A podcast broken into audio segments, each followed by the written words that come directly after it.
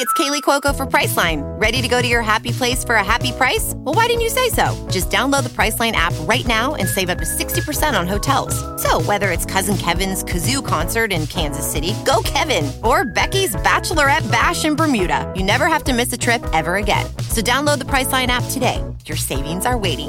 Go to your happy place for a happy price.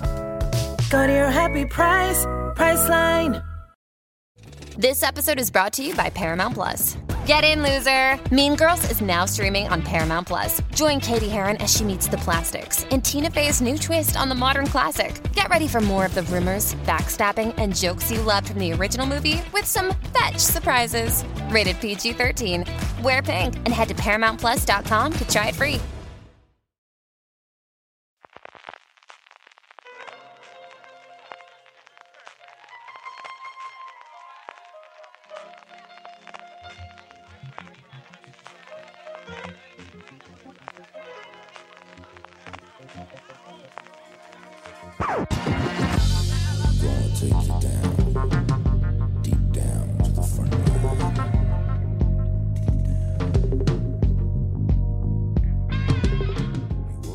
Bienvenidos a Gran Angular, el programa de fuera de serie donde analizamos cada semana un tema de la industria televisiva en profundidad. Y como no podía ser de otra forma, lo que toca analizar en este episodio son los Globos de Oro, que han dado su- sus premios en la edición número 77, con ciertas polémicas, pues ya sabéis que siempre hay algunos premios que nos parecen que no se merecerían dar, otros que son la grande ausencia, pero bueno, para comentar todo este salseo y un poco cómo vimos la gala, estoy aquí, yo soy Álvaro Nieva y estoy con Marina Such Muy buenas, Álvaro, ¿qué tal?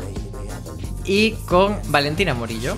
Hola. Pues si os parece, chica, hoy vamos a empezar directamente con una de las cosas que más se ha comentado sobre la gala y es ese monólogo de apertura de Ricky Gervais, un presentador que no es nuevo ni en las galas de premios televisivos en general, ni tampoco en los premios Globos de Oro, que fue a dar cera con algo que a mucha gente le gusta, pero bueno, que para otros quizá no sabe un poco a algo ya visto, ¿no, Marina? Sí, es que es que ya la quinta vez que presenta los Globos de Oro, entonces eh, el rollo que lleva él de voy a ir a meterme con todos vosotros, panda de, de privilegiados actores de Hollywood que, que viajáis en jet privado a todas partes, pues está un poquito gastado. Está un poquito gastado. eh, la primera vez que lo, que lo hizo, pues todavía tenía su aquel, pues porque era nuevo, era distinto, eh, y además venía de, eh, de haber sido presentador en otras ediciones de, de los Globos, presentaba un premio y al presentar solamente un premio, al salir con ese, con ese vitriolo y con esa actitud, pues sorprendía mucho y tenía mucho éxito, pero luego encargarse de una gala al completo es, es otro tema. Y una vez que lo haces por quinta vez, pues se pierde el factor sorpresa y, y ya no se le ve la- no se le ve tanto la gracia a, a lo que hace Ricky Gervais, sobre todo porque en Twitter había quien decía que, hombre, que es que él forma parte también de, de esa élite. Entonces, pues eh, ha perdido eh, algunos de esos chistes, como que los intenta hacer desde cierta posición, no sé si de superioridad moral o, algo así, o intentando colocarse a la altura de los espectadores, pero es como... está ya muy visto, se ve ya muy artificial. Sí, desde luego no está fuera de eso que criticaba cuando hacía el chiste sobre The Morning Show, que era una serie, pues eso, que, que critica ciertas cosas y que tiene como eh, ciertos valores morales o que, pro- que los propone y que luego está hecha por Apple, pues que todos sabemos, pues eso, que, que no es eh, una hermanita de caridad, como tampoco Disney o Amazon mencionaba, pero bueno, él forma parte de ese ecosistema también, así que bueno, era como, como querer ponerse fuera, pero cariño, no lo está. Yo en Twitter sí que vi como mucha gente muy on fire, muy a favor de, este monólogo y destacando lo, la anticorrección política, pero bueno, me parece, como dice Marina, que, que es un poco lo que ya hemos visto. Valen, ¿tú a favor o en contra de Ricky Gervais? Eh, Un poco me da bastante igual porque es eh, repetición. la primera vez sorprendió, la segunda, uy, los globos de oro lo voy a contratar, la tercera, ay, ay, ay, la que se puede liar. Pero ahora es un poco más de lo mismo y como decíais, pues eh, al final su discurso e- es, es igualmente hipócrita como él pretende dejar a toda esta gente de Hollywood que llega en limusinas o que coge aviones y helicópteros para llegar a la gala y luego al final de la gala se está haciendo fotos con ellos y tan contento. Esto es, un, es un papel que ya está visto, entonces es poca novedad, puede hacer más o menos gracia, pero revolucionar eh, no y tampoco atrae mucho a la audiencia porque si lo que querían era que fuera la gala más vista pues no porque al final está repitiendo eh, es él va a criticar a toda, toda la élite de Hollywood y él vale que vive en el Reino Unido, pero pertenece a ella y, está promocionando su personaje. Es como coger el Twitter de Ricky Gervais y ponértelo ahí, sacar las bromas pues que considera él que, que son las más bestias y luego va y promociona su serie de Netflix y me tomo unas cervezas, digo que me aburro, cobro mi cheque, me voy a la fiesta y me vuelvo a cuidar a mi perro a Londres. No sé. Y precisamente Netflix, que tú lo mencionabas, fue quien dio el otro gran título de la noche porque muchos medios destacaron eh, que Netflix se había ido prácticamente de vacío. Algunos decían que los globos de oro humillan a Netflix, que era como una palabra como demasiado contundente, pero bueno, en, cierta manera es real porque se llevó solo dos premios, uno en cine y otro en televisión que fue el de Olivia Colman por The Crown. Y no sé si vosotros veis que, que, eso, que se ha quedado Netflix detrás de otros jugadores de esta partida de los premios televisivos, Marina. Eh, ves que el titular ese de que, de que los globos humillan a Netflix a lo mejor eh, se puede aplicar un poco más en, la, en, las categorías de cine que sí que Netflix tenía eh, más películas y más opciones donde parecía que podía rascar algo. En televisión tampoco tenía tantas nominaciones. Es verdad que es que los, los globos, las categorías de televisión, hay menos, por ejemplo, hay muchas menos que en los semi, evidentemente, y son un poquito cacao porque secundarios están todos mezclados. Eh, yo creo que en televisión no es humillan a Netflix. Eh, otra cosa sí que puede ser, evidentemente el año pasado dieron la sorpresa cuando el método Kominsky ganó a Mejor Comedia, pero este año lo tenía muy complicado para, para reeditar Victoria porque en comedia había unas competidoras muy duras y, y en drama pues había series que venían pegando con mucha fuerza y no, no era tan fácil que Netflix, que Netflix pudiera llevarse esos premios gordos, que son los que, los que le faltan al final, porque premios para sus actores sí que se lleva, pero los premios de mejor comedia y mejor drama son los que le cuestan más.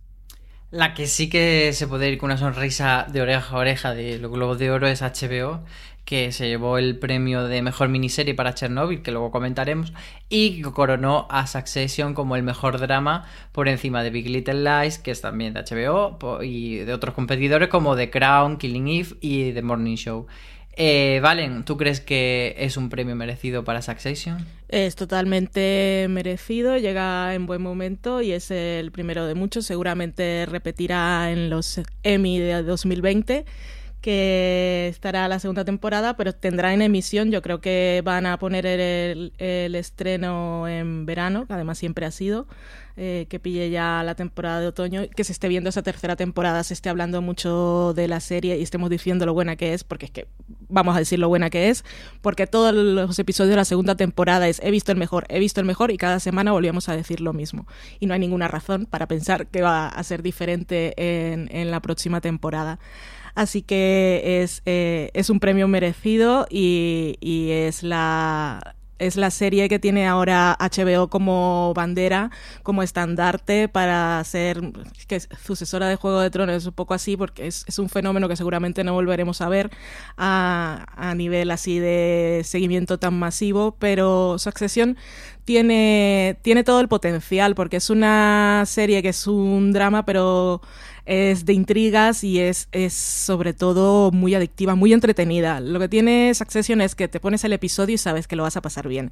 Es una gente que podría caerte mal, que seguramente te cae mal, pero eh, el, tono, el espíritu de la serie es hacértelo pasar muy bien. Y te ríes, te ríes muchísimo. Es el drama más divertido que hay ahora mismo en televisión y la gente puede terminar entrando. Igual la primera temporada les cuesta, pero en cuanto lleguen a la segunda eh, se, van a enganchar. Y es una serie que, que, da de qué hablar, que puedes comentar, que puedes convertir en referencia eh, y yo creo que premio merecido, que era la pregunta, sucesora de Juego de Tronos, por ahora sí, eh, que también es un poco a nivel de, imagen. Eh, también eh, funciona muy bien en guion, funciona muy bien en dirección. La música de, de la cabecera de Succession es que se te queda y los todos los actores, o sea, el, el, problema que van a tener ahora, que creo yo que van a tener para la tercera temporada, eh, Jesse Armstrong, que es eh, el creador, es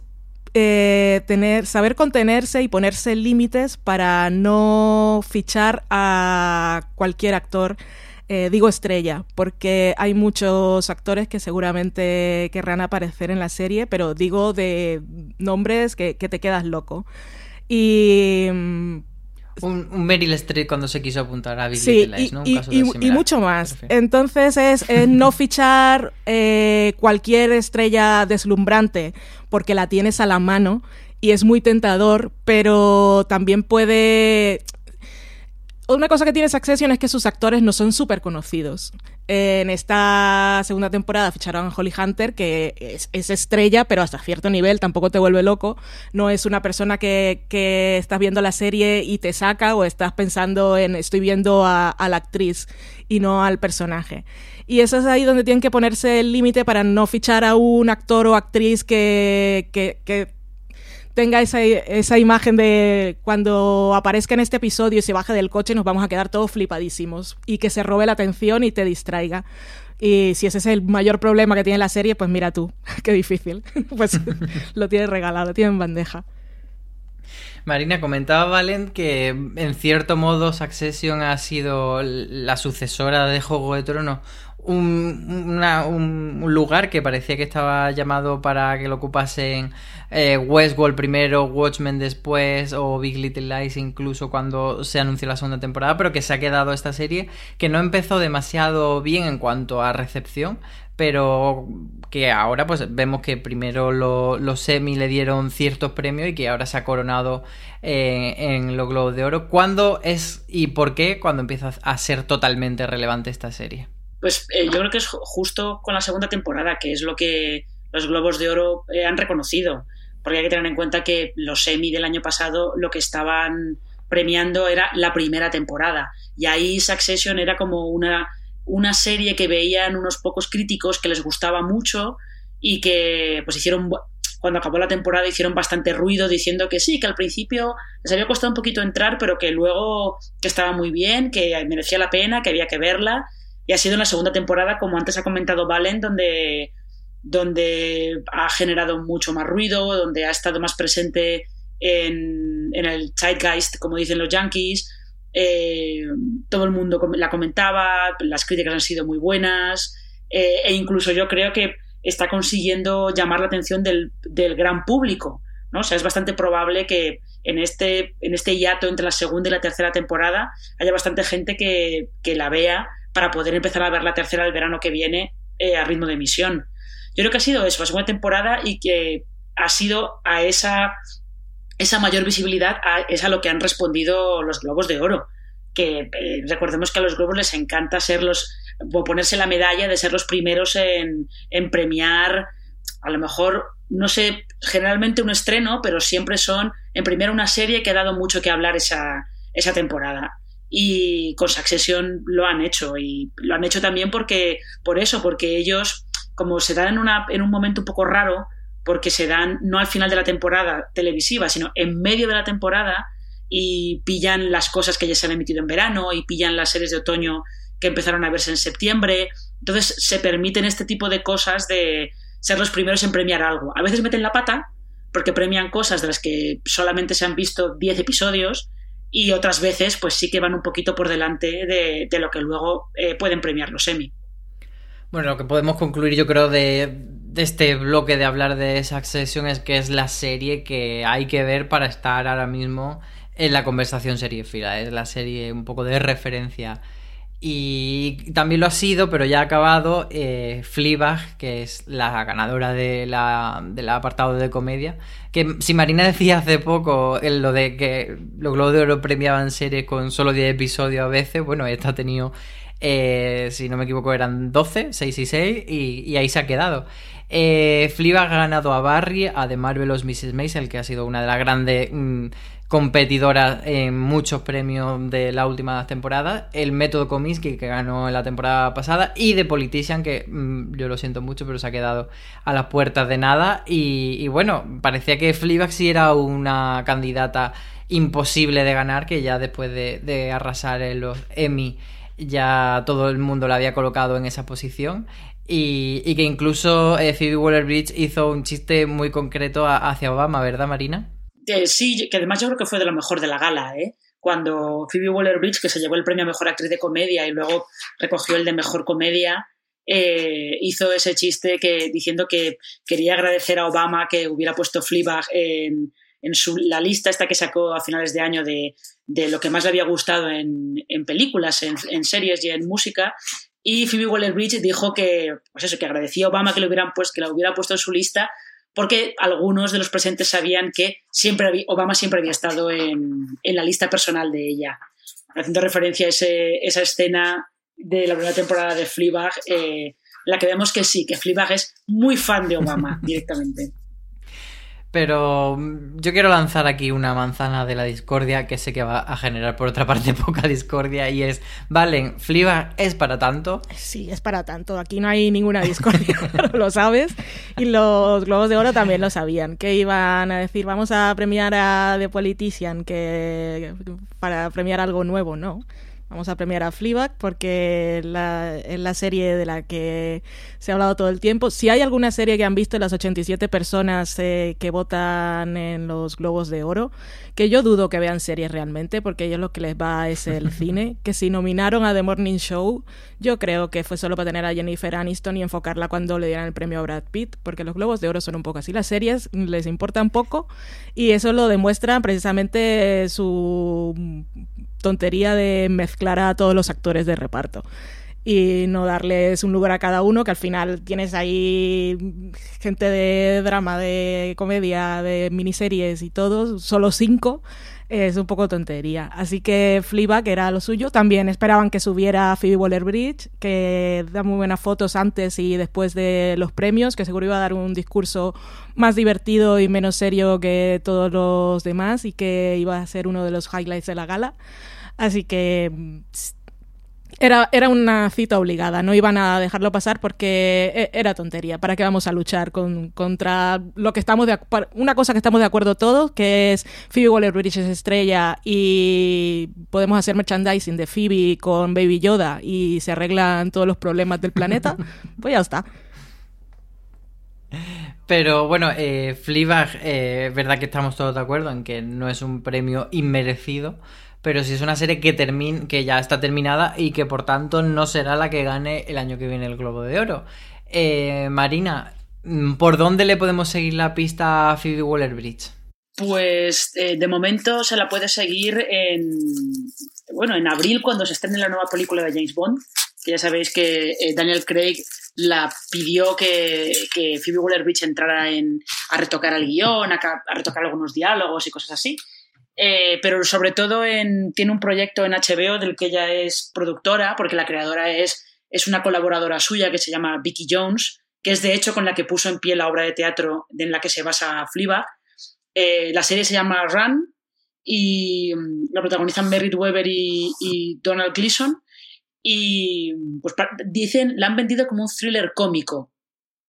Veremos qué es eso de thriller cómico y sigue siendo productora ejecutiva en Killing Eve, aunque ya ya no esté ni escriba los guiones ni nada.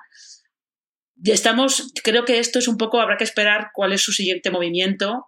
Eh, la fichó Amazon para que desarrolle proyectos para ellos, con lo cual eh, veremos a ver qué pasa. Yo sí que quería añadir que eh, también el Globo de Oro de, de es un poco, era como la, la, única oportunidad que tenían los globos de premiar esta serie porque la primera temporada, eh, bueno, pues llegó a Estados Unidos, a Amazon un poco de tapadillo, porque, pues eh, sí, en el Reino Unido tiene mucho éxito, pero llegó muy tarde, se salió bastante tarde del Reino Unido, y la segunda, una vez que Amazon la estrenó simultáneamente y le dio, le dio bastante cancha, pues eh, acabó siendo de, las series más comentadas por todas partes en, Hollywood. Así que es que este era el momento de, premiar Fleabag, más que nada por lo que tú mismo has dicho, Álvaro, porque la serie se ha acabado, con lo cual o la premiaban ahora o perdían esta oportunidad. Y la otra gran vencedora de la noche fue Chernobyl, que sí se llevó el, el Emmy hace unos meses, ahora repite con el Globo de Oro como mejor miniserie y eso que no ha sido un año precisamente escasito de buena miniserie. En este caso le ganó a Trampa 22 esa miniserie de la que Antonio Rivera, nuestro compañero, es el único espectador y fan en España. Y luego también a Fos Verdón, la voz más alta. Y creedme que quizás fuese la contrincante que más podríamos haber esperado que le quitase el, el premio, ¿no? ¿Valen? Sí, pero Chernobyl también era un, aquí podemos aplicar otra vez la teoría de Marina, o sea, o la premias ahora o no la premias, y fue otra de las grandes series del año, o sea, los Globos de Oro.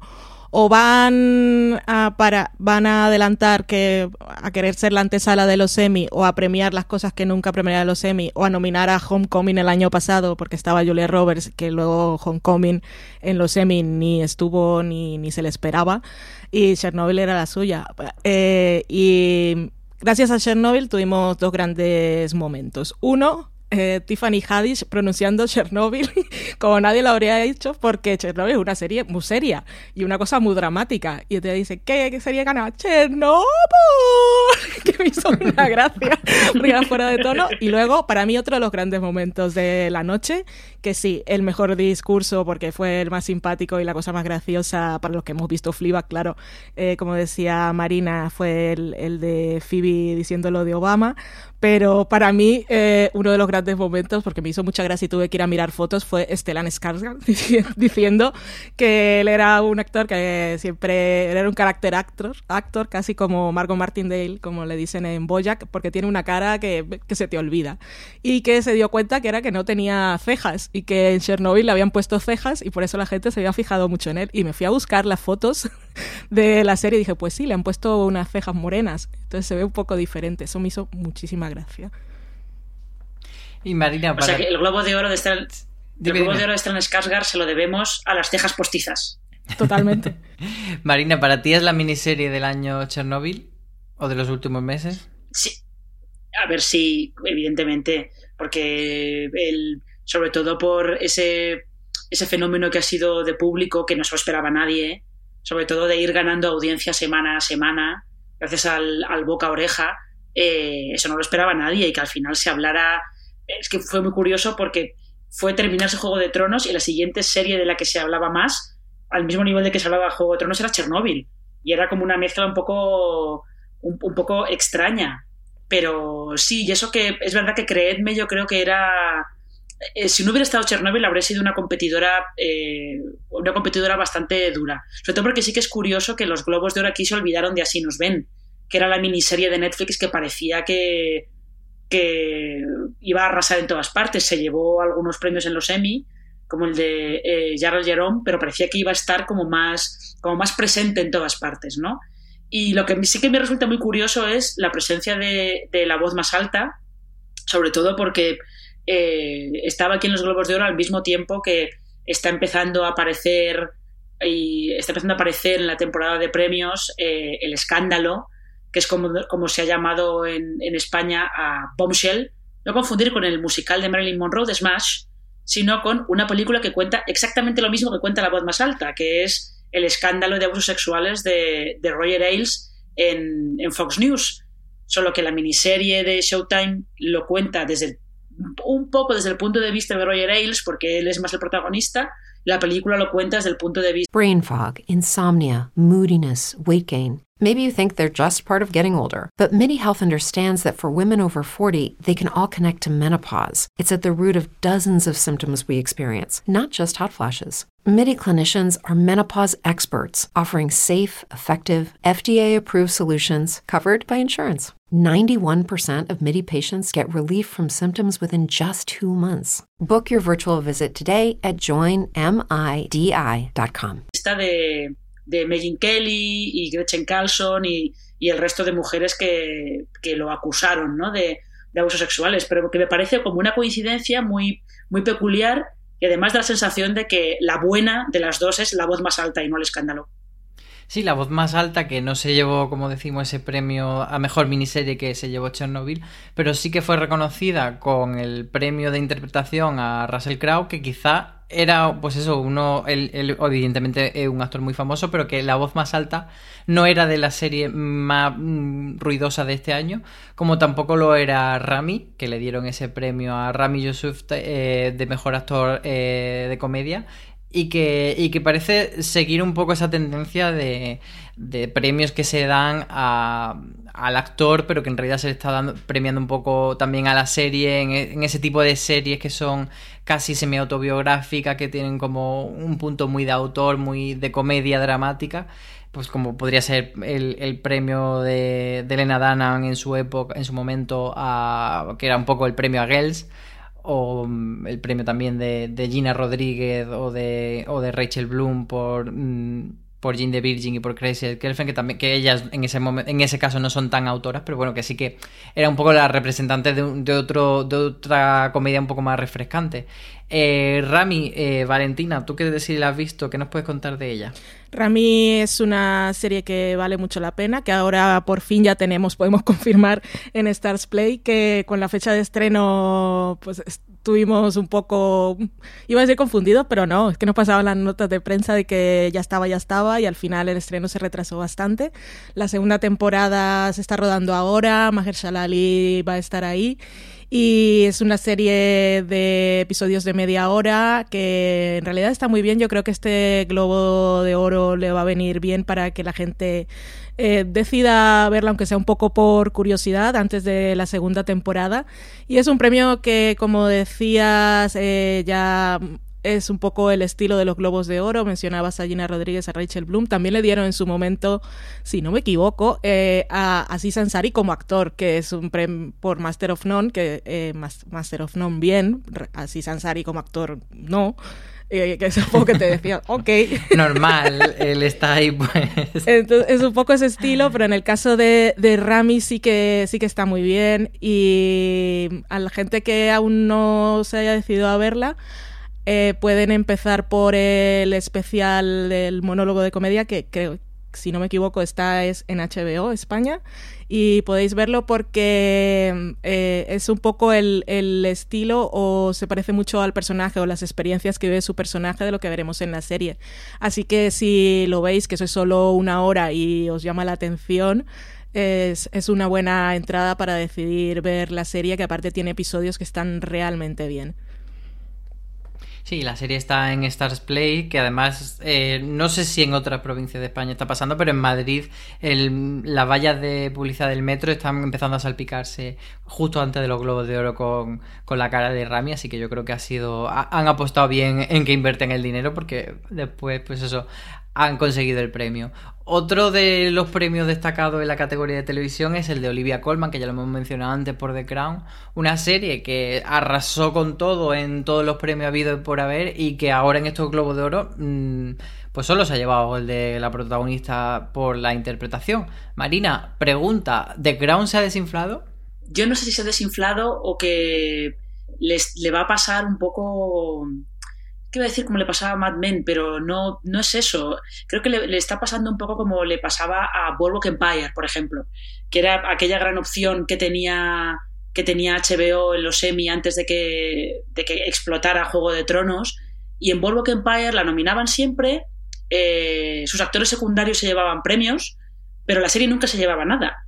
Y The Crown da la sensación de que está un poco, le está pasando un poco eso. Sus actores se llevan premios, pero como que la serie no termina de no termina de romper. Yo creo que es una serie que, que no crea no crea las adhesiones suficientemente fuertes como para que la gente la vote eh, la vote convencida de es que quiero que esta gane porque ha sido mi serie favorita del año. Probablemente sea de las de esta en mi top 3 de favoritas, pero no es mi favorita del año. Y probablemente ahí es donde, donde The Crown pierde un poquito de fuerza para acabar ganando los premios gordos, que es al final lo que le, lo que le acaba pasando. Yo creo que más que desinflado es más eso, más la sensación de a la gente le gusta The Crown, pero no, no genera un fandom acérrimo que es igual lo que necesita para, para acabar ganando el premio de mejor drama. Vale, ¿estás de acuerdo con este diagnóstico de Marina o opinas otra cosa? Sí, sí, estoy de acuerdo y ahí es donde tiene el problema Netflix, porque es su mejor serie de drama y es con la que podría ganar premios, ya está en la tercera temporada y el próximo año tampoco lo va a conseguir porque Netflix fue la primera que primera plataforma de streaming que consiguió nominaciones y sigue sin llevarse los grandes premios de la noche en, en los Emmy en los Globos de Oro, eh, pues tampoco. Eh, de Marvelous Mrs. Basil es, su, eh, es la, la, competencia siempre como a nivel de esas series que están, pero es comedia. Y es que con The Crown puede seguir teniendo nominaciones, igual con actores, puede incluso en, es como los Globos de Oro no nominan, porque las series y las películas se escriben solas y esas cosas. Aquí no nominamos guion ni dirección, pero en los semi, por ejemplo, The Crown sí que tiene posibilidades esta tercera temporada de conseguir una o incluso más de una nominación en, en guion o en dirección, porque tuvo muy buenos episodios. Pero como mejor serie lo tiene complicado y lo va a tener complicado cada vez más con esto de ir cambiando el reparto, que es una cosa que funciona o que te acostumbras o que aceptas más o menos, también le va a costar un poco. Pero es que el nivel de las series, afortunadamente para nosotros que nos gustan las series eh, como aficionados y aparte trabajamos en esto, eh, estamos, estamos viviendo un muy buen momento y no va a ser con esta con la que Netflix consiga sus, sus primeros grandes premios. Tiene que llegar otra cosa y no sé cuál va a ser porque ahí es donde está poniendo todo el dinero. Ouch. Si no de, lo de, todas, de todas maneras, eh, yo creo que también el premio del el Globo de Oro de Olivia Colman, aparte de que está muy merecido, porque Olivia Colman los merece todos los premios, no solamente por, por The Crown, yo creo que también viene un poco, eh, no le ha hecho daño que Olivia Colman se llevara el Oscar por la favorita eh, a principios de, del año pasado, porque eso eh, elevó mucho su perfil, porque era una actriz que eh, a los, los, fans de las series la teníamos más que vista y nos parecía maravillosa, pero que el gran público no había terminado de, de descubrirla. Y al ganar el Oscar por la favorita, eso le dio otro estatus que, hombre, no le ha hecho ningún daño para terminar llevándose el Globo de Oro por The Crown, que está muy merecido, ¿eh? Eso tampoco no es ningún tipo de crítica ni nada, pero todo ayuda, al final todo ayuda. Correcto. Y otras eh, grandes intérpretes que se llevaron premio, que además son muy conocidas tanto en la parte de televisión como en la parte de cine, son Patricia Arquette por Diat y Michelle Williams por Foss Verdon, que fueron quizá las que dieron los discursos más reivindicativos de la noche. Desde luego se merecían esos premios, pero también se esperaba un poco que ellas fuesen las que diesen esas palabras como más políticas, a pesar de que Ricky Gervais había, eh, había enarbolado eso de quiénes sois vosotros a todos los presentes para, para hacer un discurso político. No sé si os quedáis con alguno de estos discursos que queráis destacar, ¿vale, Marina? Eh, me gustó el de Michelle Williams, pero que aparte lo llevaba preparado. Y es lo que tienes que hacer cuando sabes que vas a ganar. Pues te preparas bien tu discurso y aprovechas el momento para decir algo que importe. Que Ricky Gervais puede, porque está con esa posición de superioridad moral, de que vais a hablar vosotros de políticas y a vosotros nada os afecta. Pero es precisamente esta la gente que tiene que decirlo. Y a la gente le gustará más o menos o dirán, oh, ya están hablando de política, que es una cosa que también pasa aquí en los Goya pero bueno, puedes decir y agradecer a tu madre, contar una anécdota de cuando eras pequeña y quisiste ser participar en la obra de teatro y te dijeron que no, pero y mira dónde has llegado. O puedes decir algo que valga más la pena. El discurso de Michelle Williams estuvo muy, muy bien. Y Patricia Arquette, pues un poco eh, en su, en su línea, porque desde ya lleva años eh, haciéndolo y a mí me parece bien que sean reivindicativas. Sí, es que, es que además yo creo que ya esperas un poco que, que las dos, porque las dos son muy conscientes de que tienen una plataforma que, pues, que tienen que utilizar, que no pueden, que no pueden eh, quedarse calladas porque no quieren quedarse calladas, entonces quieren eh, llamar la atención pues, sobre diferentes asuntos. Ya puede ser eh, la importancia de, de, votar en Estados Unidos, que recordemos que es un país en el que para votar hay que registrarse primero en el censo electoral, no tienes... Esto no es como... En España te van el censo te manda tu tarjetita con la mesa en la que, en la que estás... Eh, en la que tienes que ir a votar. En Estados Unidos tienes que ir tú primero al censo a registrarte y tienes que ir tú físicamente y luego ya podrás ir a votar después. Entonces, por eso eh, hay muchos actores que siempre están diciendo que es muy importante ir a votar, que no, que no se pase que no se pase esa oportunidad y teniendo en cuenta el año electoral que es 2020 en Estados Unidos, pues era lógico que, que fueran a hacer algún llamamiento de este estilo. Y, y lo que sí que es, creo que en esta parte de miniseries y las victorias de Patricia Arquette y de, y de Michelle Williams sí que, y de Chernobyl, creo que, creo que así lo, lo, muestran, es que al final en las categorías de televisión los Globos de Oro este año eh, han dado muy pocas sorpresas. La de Rami Youssef sí que ha sido una gran sorpresa y bueno, a lo mejor podemos decir que la de Russell Crowe, pero luego el resto de, premios se han plegado más o menos a lo que se podía venir, a lo que se había visto en los semi. Porque sí, Succession en los semi rascó muy poquito porque estaba Juego de Tronos. Aquí había Juego de Tronos casi no estaba, con lo cual la que tomó su lugar fue, fue Succession. Pero sobre todo en las partes de miniseries, eh, los Globos de Oro se quedaron un poquito, se han quedado más como de poniendo el marchamo de esto, lo, si lo eligieron los semi, es bueno para nosotros también. Y ahí han perdido esa, esa capacidad de sorpresa y de hacer cosas locas que lo han hecho un poco más este año en los premios de cine que, que en los de tele. Como dice Marina, no hubo mucha sorpresa, pero yo creo que sí que podemos tener cierto consenso en que estamos mm, más o menos de acuerdo con la mayoría de los premios. No hay ninguno que digamos, por Dios, cómo le ha dado esto a Ozark o, alguna cosa así raruna. Eh, todo lo que han premiado, pues eso, es Accession, Fleabag y Chernobyl son cosas en las que hay bastante consenso en que son obras de calidad y que están muy bien premiadas. Pero sí que es verdad que hay algunas que, mm, aunque no nos quejemos de que esas sean las ganadoras, sí que nos hubiesen gustado o que creemos que merece la pena que nuestros oyentes pues le echen un ojo y, que, y le den una oportunidad y que, pasen un buen rato con ella. Eh, Valen, de todas estas series que, no han que, estaban nominadas pero que no han ganado, por ejemplo, The Morning Show, The Politician, Creedme, The To Me, El Método Comiskey, Mr. Robot, Muñeca Rusa, ¿tú hay alguna que quieras destacar que, pues eso, alentar a la gente a que la vea? Eh, calentar es complicado, pero yo diría de las mejores cosas que vi el año pasado fue Mr. Robot, pero es una serie que mm, me cuesta ponerme a recomendar porque son cuatro temporadas y aunque vale muchísimo la pena, no es la cosa más fácil. Pero ahí está, para quien tenga curiosidad y quiera ir viéndola poco a poco, pues Mr. Robot es una buena opción. Y, y que mucha gente se bajó, ¿no? Sí, yo, me bajé. De esa primera temporada que, que tuvo tantos premios y tanto reconocimiento, de repente la gente se fue de ella. Y tú has estado ahí para decirnos que, merece la pena volver. Sí, es que yo, yo me bajé en las, en las segundas, me desinflé bastante, pero porque la serie, eh, vale, en, su primera temporada llamó mucho la atención, era una cosa de USA Network que sorprendía porque no era su estilo y aparte, pues a nivel estilístico era una propuesta bastante estimulante y era una historia así como mm, antisistema, de hackeo, un poco de conspiración, eh, un poco como si fuera las críticas de Ricky Gervais al sistema, pero de verdad y en serio y con fundamento.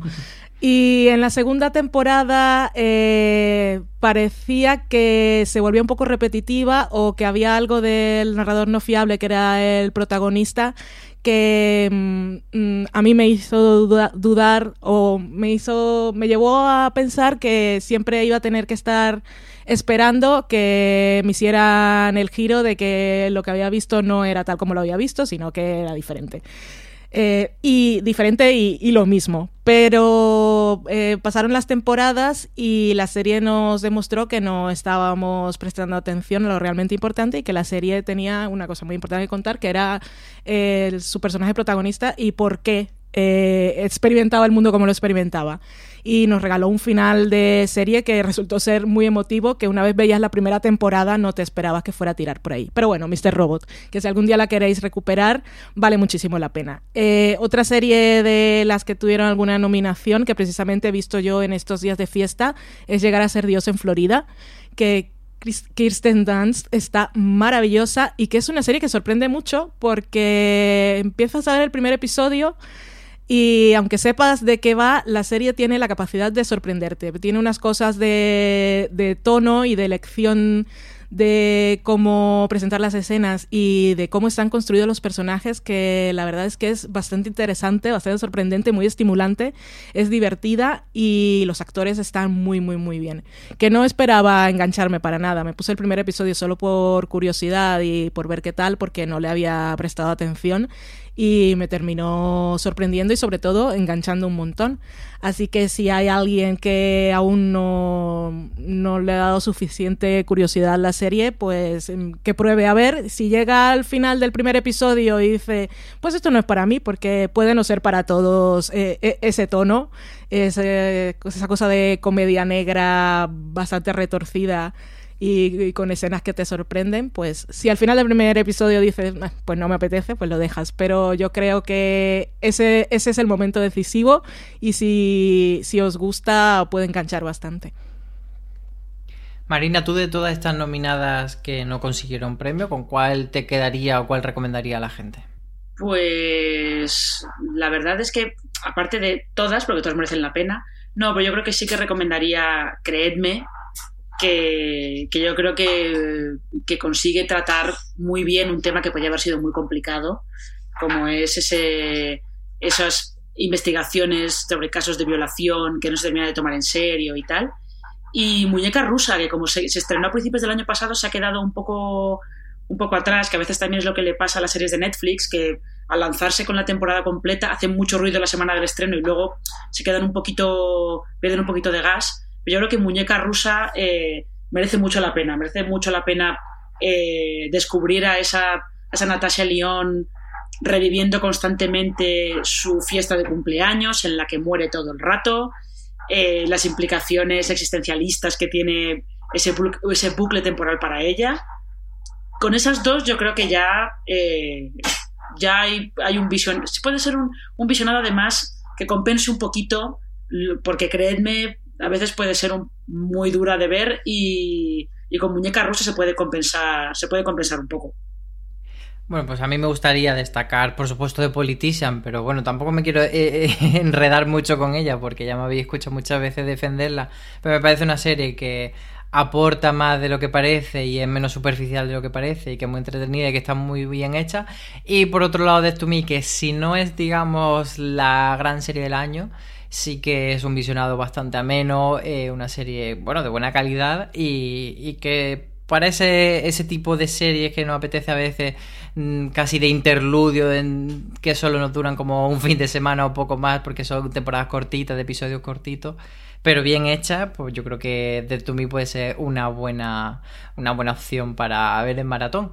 Y bueno, hasta aquí yo creo que estamos llegando al final de este repaso de, los premios Emmy 2020, pero sí que creo que ya hemos apuntado un poco, pero merece la pena despedir ya para siempre, ahí te vayas, Juego de Tronos, que, bueno, se ha quedado fuerísima, ¿no? Mm, Marina, ¿tú cómo ves este, este, esta despedida de Juego de Tronos tan, tan a la francesa? A ver, yo creo que se veía un poco venir eh, porque la última temporada pues eh, excepto un episodio en concreto, eh, la última temporada al final, el ruido que generó era más de gente quejándose, eh, quejándose diciendo que, no había estado a la altura de lo que había sido la serie, especialmente el último capítulo. Entonces, yo creo que eso, pues al final ha terminado dañando las opciones que pudiera tener para... de cara a los globos de oro, también yo creo que es que los globos de oro han sido generalmente menos propensos a Juego de Tronos que los Emmy.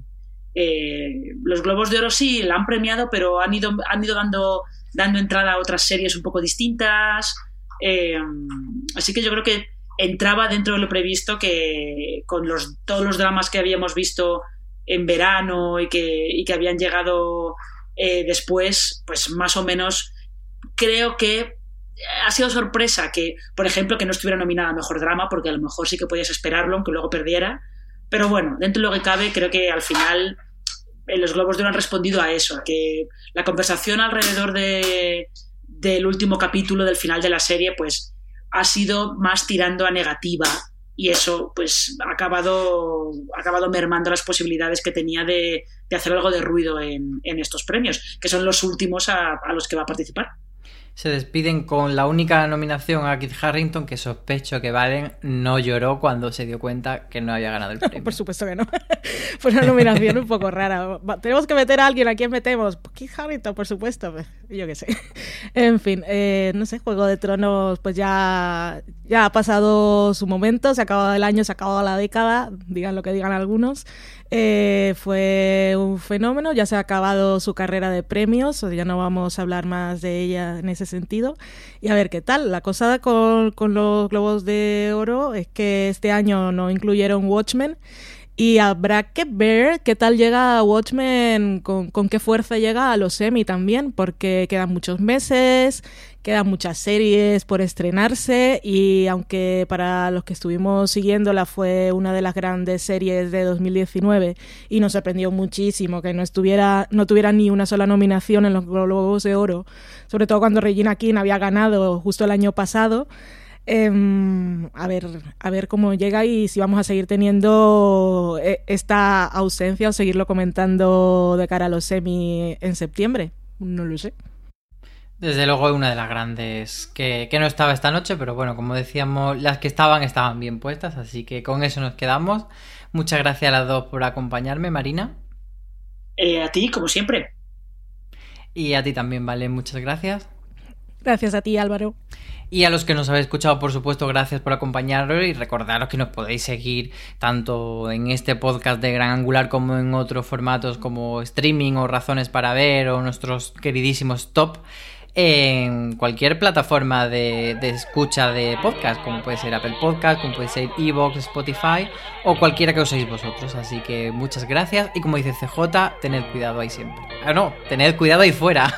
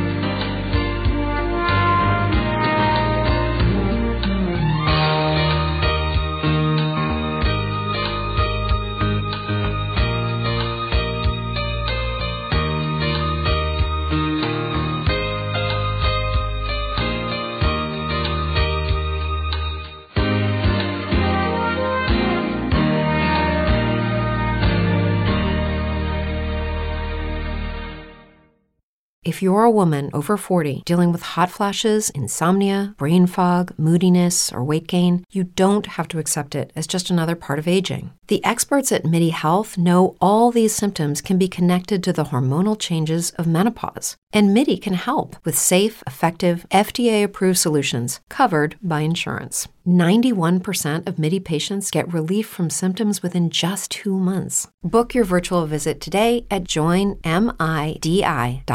Como nuevo cliente de Western Union, puedes disfrutar de una tarifa de envío de 0 dólares en tu primera transferencia internacional de dinero en línea. Envía dinero a los tuyos en casa de manera rápida, fácil y conveniente. Visita westernunion.com o descarga nuestra app hoy mismo y tu primera tarifa de envío corre por nuestra cuenta. Aplican ganancias por cambio de moneda. No disponible para tarjetas de crédito y envíos a Cuba. Servicios proporcionados por Western Union Financial Services Inc. NMLS 906983 o Western Union International Services LLS NMLS 906985.